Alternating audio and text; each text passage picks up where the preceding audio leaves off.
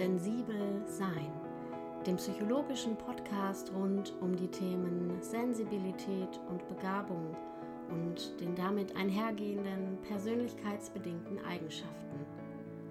Mein Name ist Britta Sperling, ich bin Psychologin und Musiktherapeutin und freue mich, dass du heute dabei bist.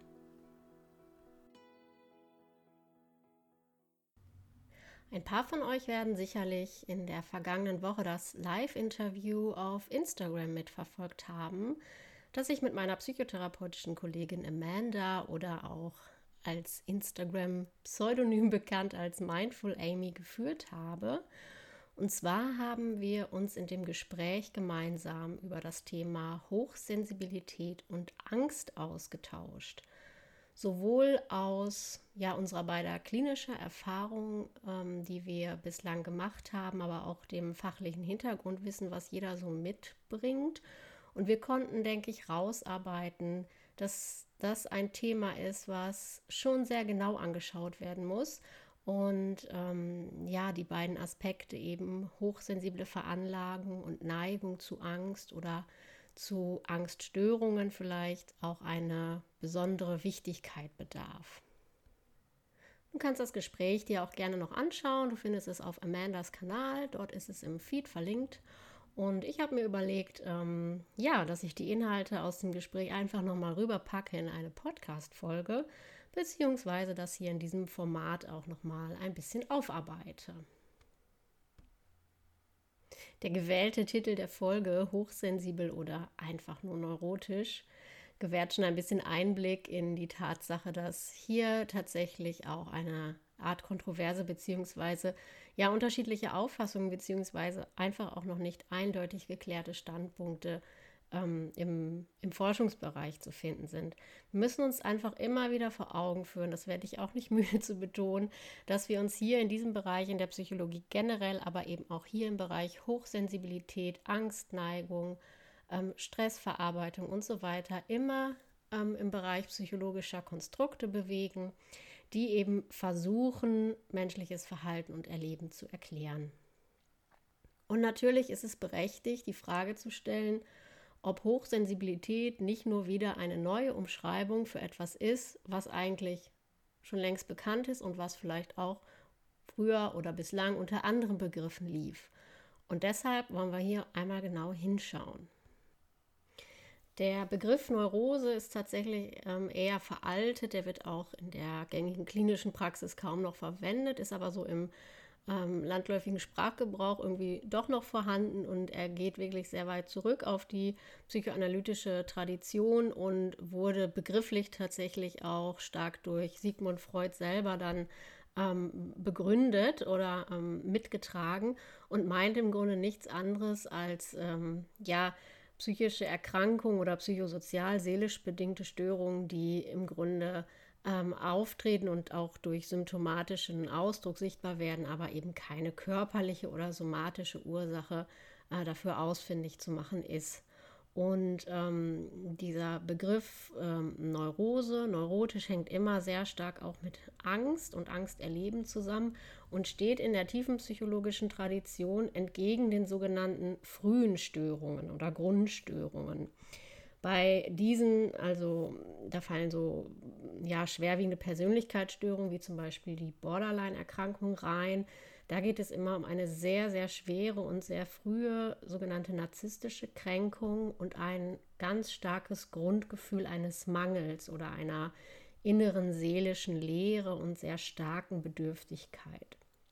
Wir haben hier ein sehr schwaches und unausgereiftes Ich und dementsprechend auch im Selbstbild sehr starke Instabilitäten. Also da merkt man vom Strukturniveau, vom, vom strukturellen der psychischen Entwicklung, dass da irgendwas nicht ausgereift, nicht fertig ist.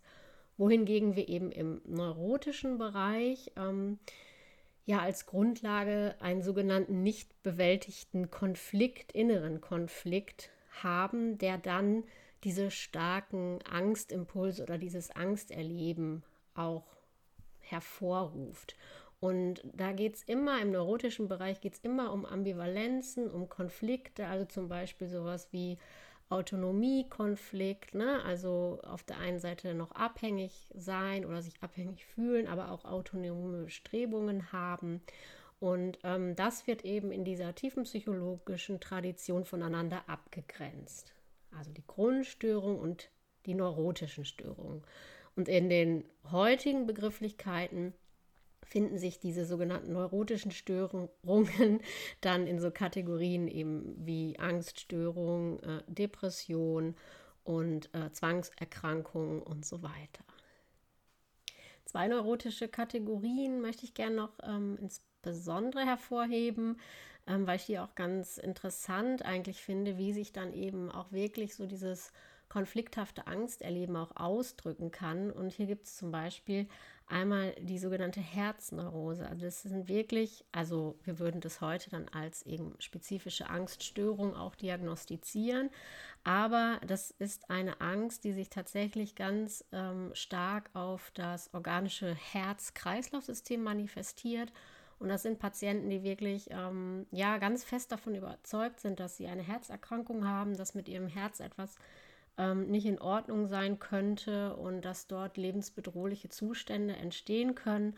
Und diese Angst wiederum verursacht tatsächliche psychovegetative Symptome, was dann die Wahrnehmung auch wieder verstärkt von diesen und einen wahrhaftigen Angstkreislauf wirklich in ähm, Gang setzt. Und selbst wenn eben ja, Herzspezialisten, Kardiologen kurzfristig feststellen, ähm, dass eben organisch alles in Ordnung ist, kann das den Angstneurotiker, den Herzangstneurotiker nur kurzfristig entlasten.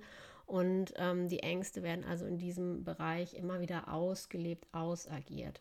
So ein bisschen weiter gefasst sind generell hypochondrische Ängste in Bezug auf ähm, ja, andere auch schwere Krankheiten, die ähm, im Körper bereits innewohnen könnten, also eine wahnsinnige Angst vor Krebserkrankungen, vor Schlaganfall.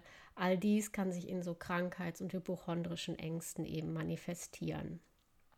Und der Begriff der sogenannten Konversionsneurose oder auch, wo der Begriff der Hysterie noch so ein bisschen innewohnt, ähm, der ja auch ein ganz alter Begriff ist von früher. Hier sind alles so ähm, körperliche Bereiche gemeint, ähm, die eben auch im Ausdruck von inneren Konflikt erleben, tatsächlich auch sowas wie Lähmungserscheinungen verursachen können oder ähm, psychologisch bedingte Blindheit, Stummheit, also Sprachstörungen, mutistische Phänomene, aber auch ähm, bis hin zu Ohnmachtsanfällen und diesen ganzen Bereich von dem, was man eben ja in der Historie oder von früher unter dem Begriff hysterisch so subsumiert hat. Diese Symptomkomplexe spitzen sich dann immer besonders zu, wenn der Betroffene eben in seinen emotionalen Bewältigungsstrategien an seine Grenzen gerät und von massivster Angst überflutet wird. Und ähm, da reicht es eben auch in den meisten Fällen nicht aus, immer wieder zu versichern, dass alles in Ordnung ist oder eine körperlich äh, gesunde Grundlage da ist, sondern dann muss auch schon dann dahinter geschaut werden und ähm, geguckt werden, welcher innerseelische Konflikt sozusagen da wütet und sich die ganze Zeit in dieser Symptomatik eben zeigt. Also wichtig ist jetzt festzuhalten oder zu verstehen, dass es bei dieser Art von neurotischem Ausdruck oder Angst erleben, dann wirklich immer um ähm, eine manifestierte Angstreaktion geht. Wohingegen ja eben Elaine Aaron mit ihrem Hochsensibilitätskonzept, ähm, wie ich auch schon häufiger jetzt erklärt habe, davon ausgeht, dass eben einfach eine intensivere Wahrnehmung und auch ein intensiverer emotionaler, ähm, emotionales Erleben eben da ist. Und da sicherlich die Frage sehr interessant ist, wie das in Bezug auf Angst erleben, beziehungsweise dann auch auf die Entwicklung hin zu potenziellen Angststörungen aussehen kann. Die Amanda und ich haben in unserem Gespräch eigentlich so äh, rausgearbeitet oder als ähm, Schlussfolgerung oder Resümee dass ähm, unserer Erfahrung nach ähm, es schon so sich darstellt, dass viele hochsensible Personen, die sich als solche eben erkennen oder einordnen, schon auch unter ja ungünstigen oder belastenden Entwicklungsbedingungen eine erhöhte Neigung oder eine, wir nennen das in der Fachsprache eben Vulnerabilität bzw. Disposition ha dazu haben, eine ja eben derartige Störung dann auch zu entwickeln und das dann sozusagen das eine in das andere spielt. Also es ist dann auch gar nicht mehr so klar abgrenzbar, sondern es geht ineinander über und man kann sozusagen dann ähm, zusammenfassen, dass diese Veranlagung, die eben durch Aaron so konzeptualisiert ist, dass sie eben hochsensitiv in der Wahrnehmung ist, dazu führt, dass ähm, eben auch Bewältigungsstrategien entsprechend nicht zur Verfügung stehen, wenn eben nicht gelernt wurde, die hochsensible ja, Wahrnehmung entsprechend zu steuern und zu einzuordnen und dann eben auf der Grundlage Angsterkrankungen entstehen können. Es gibt in der modernen Persönlichkeitspsychologie das Modell der sogenannten Big Five nach Ising.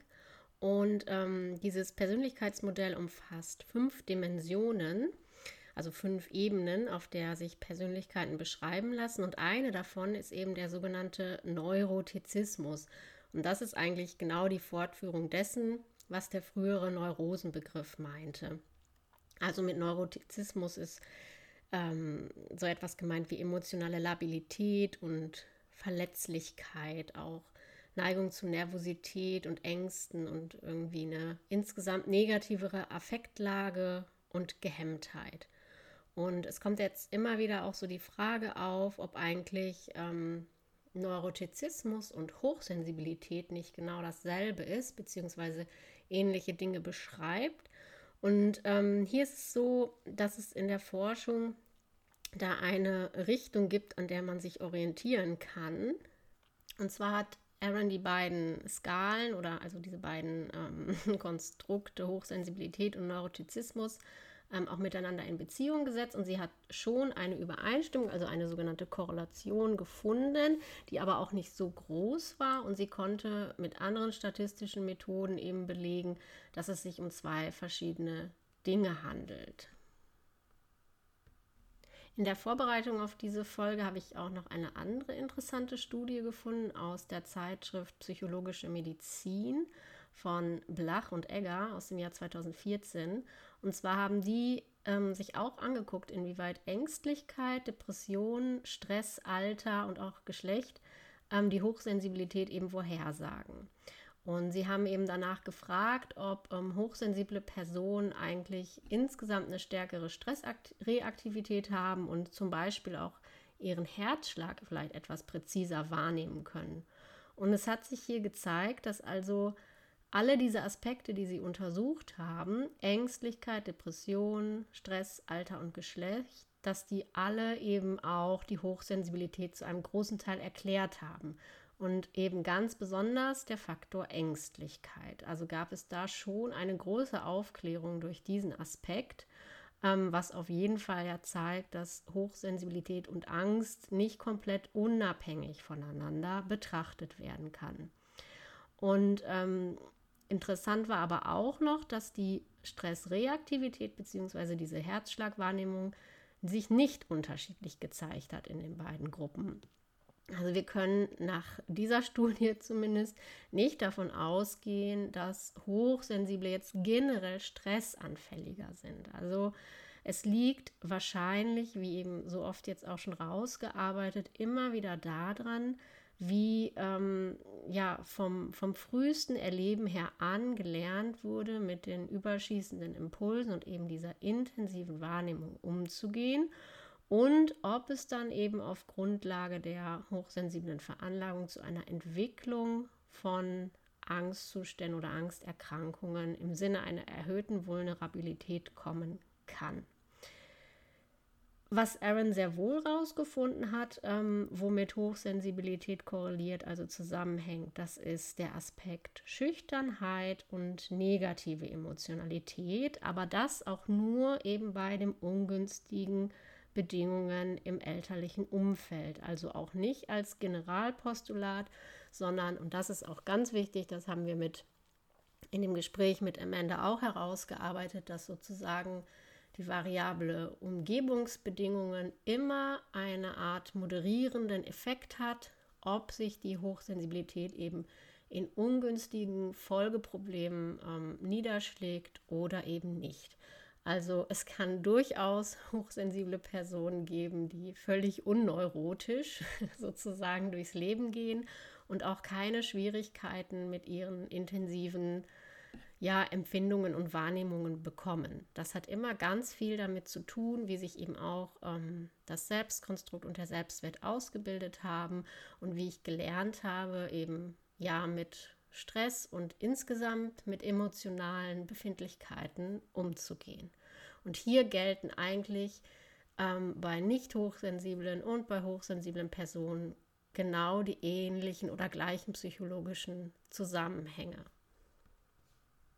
drei konkrete ja, Angstbereiche oder symptomatische Bereiche würde ich mir jetzt gerne noch einmal gesondert anschauen. Und zwar einmal den Bereich ja, des vielen Nachdenkens bzw. der Grübelneigung.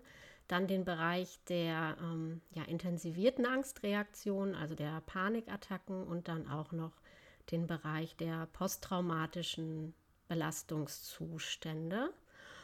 Denn hier ist es schon ganz interessant, mal zu sehen, ähm, wie da sozusagen für Hochsensible völlig normale Verhaltensweisen und ähm, auch nicht unbedingt als belastend erlebt äh, werdende Symptome ähm, sich auch eben in Störungskategorien wiederfinden und wie schwierig das ist, das immer wieder auseinanderzuhalten, wo ein Erleben ähm, eben ja zur Belastung wird oder eben auch zu Einschränkungen in der Alltagsführung führen kann und wo es aber eben nur in Anführungszeichen Ausdruck der Veranlagung beziehungsweise der ganz normalen und gesunden Persönlichkeitsstruktur eben ist. Hochsensible Menschen denken häufig sehr, sehr viel nach. Sie haben ein sehr reiches Innenleben, viele ähm, facettenreiche und bunt gemischte Gedanken in alle möglichen Richtungen. Sie ähm, haben eine blühende Fantasie häufig und sind im kognitiven oder inneren Bereich sehr, sehr lebendig und sehr aktiv, teilweise auch überaktiv. Sie haben aber auch ein starkes Bedürfnis, den Dingen wirklich tiefgreifend auf den Grund zu gehen und ähm, sie zu durchdringen sozusagen und aus allen Blickwinkeln zu beleuchten. Und das ist eine sehr zentrale Eigenschaft, die einfach mit der Grundpersönlichkeit zu tun hat. Und wenn man hier also die Vorstellung ähm, verfolgt, dass das etwas Unerwünschtes ist oder etwas, das ähm, abgestellt werden sollte oder im besten Fall sogar noch wegtherapiert werden muss, ähm, man also permanent auch dieses Feedback von außen bekommt, ach, jetzt denk doch nicht so viel nach oder zerdenk doch nicht alles, du analysierst immer alles zu Tode, dann entsteht ja schnell dieser Eindruck, ähm, dass das eben etwas ist, was nicht da sein darf. Und dann fängt natürlich ein innerer Druck an, sich aufzubauen und ein starker Wunsch, dass das eben weggehen soll. Und das ist natürlich bei einer Eigenschaft oder einer Phänomenologie, die sozusagen dem Wesenskern innewohnt, ein ähm, Unterfangen, das zum Scheitern verurteilt ist. Natürlich kann man lernen, sozusagen die Bewertungen der eigenen Gedanken und die Gewichtigkeit der eigenen Gedanken zu reflektieren bzw. mitzubekommen. Aber man kann in dem Sinne nicht lernen, weniger Gedanken zu haben. Das ist ein total paradoxer Effekt, denn sobald ich versuche, weniger Gedanken zu haben, kann ich versichern, wird man mehr Gedanken haben. Und wenn es darum geht, wie schaffe ich es jetzt endlich, weniger Gedanken zu haben? Die Intensität des Gedankenreichtums sozusagen ist einfach letztendlich eine, ähm, ja, eine, ein Ausdruck von ähm, neuronaler Aktivität, auch von geistiger Aktivität, letztendlich auch von kognitiver ähm, Erregbarkeit. Und natürlich kann ich die Inhalte meiner Gedanken achtsam begleiten. Also wenn es dann so in diesen ganzen Bereich ähm, Abwertung der eigenen Person, pessimistische Weltsicht, also dieses sogenannte depressive Gedankengut geht, dass ich dann an der Stelle mitbekomme, dass sich die Stimmung sozusagen in meinem Kopf färbt und ähm, die Konnotation oder der Beigeschmack sehr negativ wird, dann ist natürlich der Moment, in, äh, bei dem ich dann auch mit bestimmten Techniken oder Methoden ansetzen kann. Aber die reine Aktivität an Gedanken oder das reine viele Gedanken machen oder aber auch die Freude daran, Dinge zu durchdenken, ja, das kann ja auch ein sehr, ja, ich sag mal, ein, ein recht regressive Tendenz sein, sich so in sich selbst ein bisschen zurückzuziehen und ähm, den Dingen dann eben auf den Grund zu gehen. Und das ist ja nicht nur etwas Schlechtes oder Negatives. Und sobald wir das eben als Grübelneigung oder depressive Gedankenschübe benennen, hat es eben sofort den Beigeschmack von unerwünschtem Symptom. Und da ist natürlich ganz wichtig, ähm, das haben wir im Gespräch auch mehrfach betont, dass eben das Ausmaß des Leidens ähm, den entscheidenden Richtwert sozusagen liefert, ähm, ob eben da eine Unterstützung, Begleitung, in Form von Therapie, Coaching angesagt ist. Und solange derjenige ähm, mit seinen Gedanken alleine zufrieden ist sozusagen und darunter nicht leidet oder nicht ein ganz massiver Rückzug aus ähm, dem Außenleben oder der Außenwelt erfolgt, ähm, ist dem erstmal nichts Krankheitswertiges ähm, anzuhaften. Der andere Aspekt eben ähm, mit der Neigung zu Panikattacken oder der Neigung, massiv überschießende vegetative Reaktionen zu erleben. Da ähm, schreibt Aaron selbst auch in ihrem Buch, dass es sehr, sehr wahrscheinlich ist, dass eine hochsensible Person im Laufe ihres Lebens mal so eine Art von Zustand eben erlebt. Ähm, das kann zum Beispiel auch in Lebensphasen, wo das generelle Stressniveau erhöht ist, durch ähm, ja, Veränderungen im Lebensumfeld, durch Übergänge in den Lebensphasen, ne, sowas wie Eintritt in die Elternschaft oder ähm, Endphase im Studium oder Berufswechsel, also generell erhöhte Stresslevel sozusagen eh schon da sind, dass dann irgendwie durch die Hinzunahme kleinster Stressoren oder vielleicht auch sich ähm, sorgenvoll erfüllenden Gedanken eben so eine Art Überregungszustand kumulieren kann, der nicht mehr angemessen abgebaut wird zwischendurch oder durch Entspannung eben entgegengewirkt wird und dann kann sich dieses ganze Stresshormonsystem im Körper eben so hochschaukeln, dass es in einer Art Panikreaktion oder in einer Panikattacke dann münden kann. Und wenn den hochsensiblen Personen diese Zusammenhänge aber erklärt werden, also im Sinne von Psychoedukation, dass wirklich gesagt wird, ja, du musst halt schauen, dass dein Körper regelmäßig ähm, in die Entspannung kommt, in die tiefen Entspannung, dass du Ausgleich findest, dass der eben nicht so leicht in diese Überregung kippt und dass das bei dir eben schneller geht als bei anderen, dann kann dem Ganzen oft schon so dieser Schrecken genommen werden. Und da ist es auch ganz wichtig, dass man möglichst bevor sich die Angst vor der Angst anfängt aufzubauen, da schon interveniert. Denn wenn da einmal der Teufelskreis sozusagen eröffnet ist, dass die Angst vor der nächsten Panikattacke permanent mitschwingt oder mitfährt, dann ähm, ist der Stresszustand per se schon wieder angetriggert und ähm, Körpersymptome werden auch viel schneller negativ bewertet und das kann sich dann regelrecht hochschaukeln. Aber hier, wie gesagt, ist es eher so die Beobachtung, dass viele Hochsensible, wenn sie die Zusammenhänge einmal verstanden haben, sich selbst da ganz gut begleiten können, ähm, in diesen ja, absoluten Überregungsphasen dann auch entsprechend gegen zu regulieren. Und diese typische Panikstörung, die im ICD eben definiert ist, wo die Panikattacken so aus heiterem Himmel und plötzlich über einen hereinstoßen, die ähm, entstehen da eigentlich eher weniger. Zum Thema Traumafolge und Hochsensibilität wurde ja auch schon einiges herausgearbeitet. Da gibt es ja auch immer wieder diese Frage, ja, ähm, ist nicht Hochsensibilität eigentlich eher ein verstecktes Trauma oder äh, eine Überregung aufgrund von äh, schwierigen zurückliegenden Ereignissen? Und auch hier äh, muss man eben ganz genau schauen. Ähm, natürlich kann Traumatisierung oder ähm, auch sowas wie, wie Transgenerationalität, also Bindungstraumata, weitergereicht über Generationen. Natürlich kann sowas eine Rolle spielen und kann auch zusätzlich einhergehen mit einer hochsensiblen Veranlagung. Aber in der Regel mh, hm, kann man das schon ganz gut auseinanderhalten, denn also definitionsgemäß muss halt für das Vorliegen einer posttraumatischen Belastungsstörung wirklich dieses definierbare traumatische Ereignis eben in der Vergangenheit ja ausfindig zu machen sein.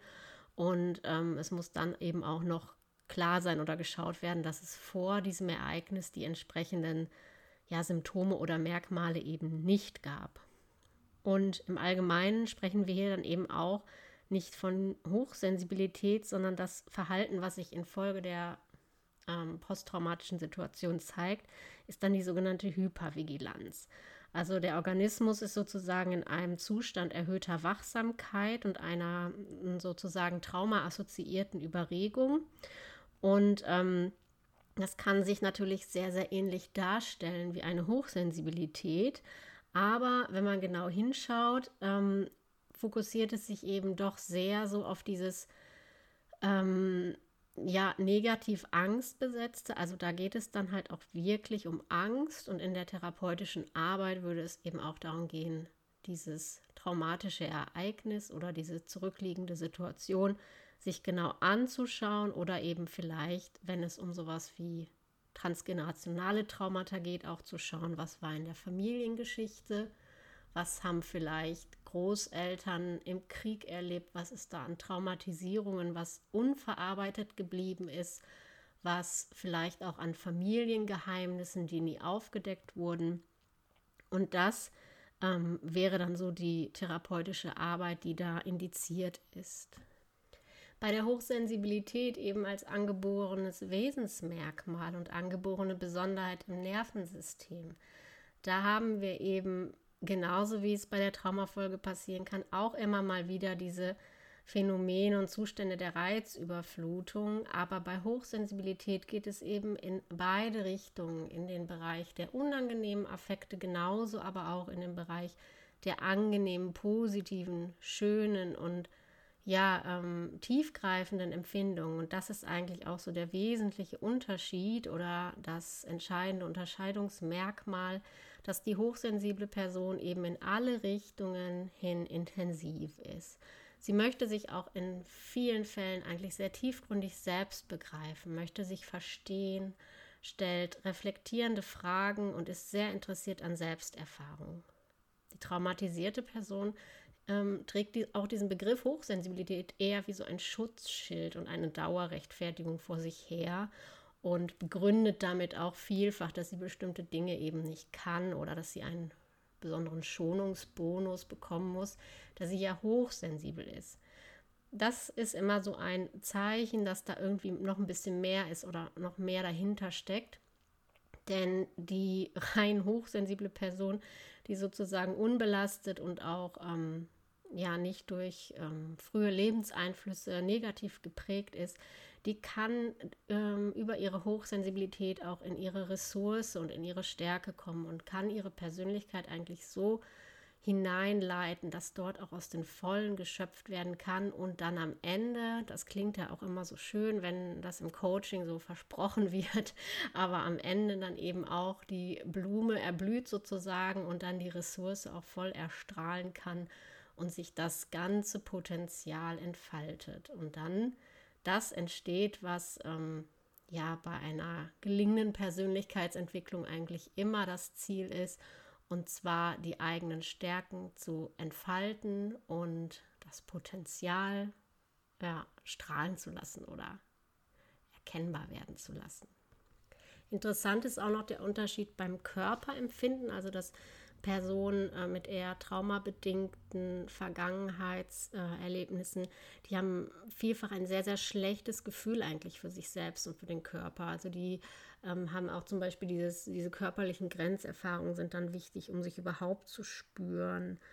Hochsensible hingegen haben ein sehr, sehr intensives Körperempfinden, manchmal eben auch fast schon zu viel, dass körperliche äh, Vorgänge eben genauestens gespürt werden ähm, vielleicht, das ist immer so ein klassisches Beispiel, manche Frauen spüren eben bestimmte Abläufe im Zyklus, wann der Eisprung ist. Ähm, und das ist schon auch zum Beispiel ein sehr ausgeprägter Unterschied. Genauso wie die Bewältigungsmechanismen, die gewählt werden, um mit der Überregung oder der Intensität im Erleben fertig zu werden.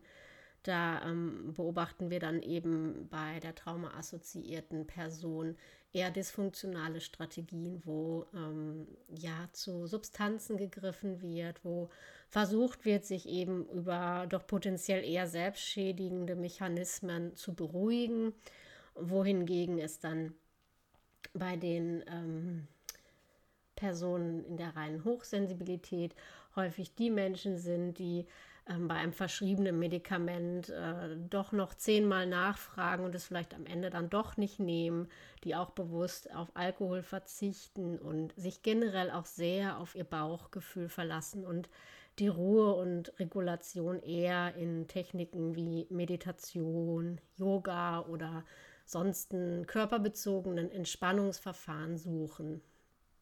Die hochsensible Person führt ihr Leben lang sehr, sehr intensive und innige Beziehungen, sehr tiefgründige. Sie kann aber auch ganz gut mit sich allein sein und in der Gewissheit, dass eben vertiefende Verbindungen zu Freunden oder auch in der Partnerschaft da sind, ähm, kann sie eben dort auch immer wieder ganz gut in den Abstand gehen, wohingegen die ähm, traumatisierte Person eher ins Schleudern gerät, wenn es um die Beziehungsfähigkeit geht. Sie haben generell eher Schwierigkeiten, auch Bindungen überhaupt einzugehen, beziehungsweise auch diese Nähe zuzulassen, ähm, was dann wiederum stark ängstigend auch sein kann oder wirken kann. Und ähm, es fällt ihnen auch sehr schwer, wirklich so eine echte Empathie an den Tag zu legen. Alles wird eher immer so auf potenzielle Gefahren abgescannt und andere werden lieber auch auf Distanz gehalten, bevor die Gefahr besteht, verletzt werden zu können. Und im Generellen ist es für viele Hochsensible eine Art Lebensthema, immer wieder tiefere Sinnfragen zu stellen und trotz dieses Gefühl des Andersseins, ähm, ja, diese Sinnhaftigkeit im Dasein und im Leben auch nicht zu verlieren. Die stark traumatisierte Person hingegen kommt doch eher auch immer wieder an diese ähm, Sinnlosigkeitsgefühle und Gefühle der Leere. Das ähnelt auch so ein bisschen dem, was ich vorhin über den Bereich der Grundstörungen gesagt habe. Also, dass da eher so ein Gefühl von Falschsein und Mangelzustand durch diese ja massive Schutzlosigkeit, die im traumatischen Prozess eben erlebt wurde, was auch immer das jetzt war, ob das ein Einzelereignis war oder eben ja ein, ein potenzierter traumatischer ähm, Erziehungsprozess, Erwachsenwerdenprozess oder frühkindliche Traumatisierung. Das ist ja immer dann auch noch die Frage, wie das eben definiert wird. Und da haben natürlich die diagnostischen Systeme dann auch klar umrissene Vorgaben sozusagen, was ein Trauma bedingt und was nicht. So, ich hoffe, dass insgesamt mit dieser Folge auch nochmal deutlich geworden ist, dass wir im Bereich Hochsensibilität und Angst ein hohes Maß an Fingerspitzengefühl an den Tag legen müssen. Wir müssen uns vor Augen führen, was für ähm, Modellvorstellungen oder auch welches Menschenbild hinter dem jeweiligen Ansätzen und Konstrukten stehen. Und natürlich auch, dass diese sogenannte multifaktorielle Bedingtheit, also das, was an Einflüssen eben auf den Menschen einwirkt, da ganz grundlegend und entscheidend ist. Und es wie immer am Ende vielleicht gar nicht mehr so sehr um die Frage geht, wie etwas genannt oder kategorisiert wird, sondern einzig, wie hoch der Grad an Belastung oder Einschränkung für die einzelne Person ist. Und natürlich ist es ein schöneres oder selbstwertdienlicheres Gefühl zu sagen, ach, ich bin einfach nur hochsensibel. Das erklärt ja so einiges.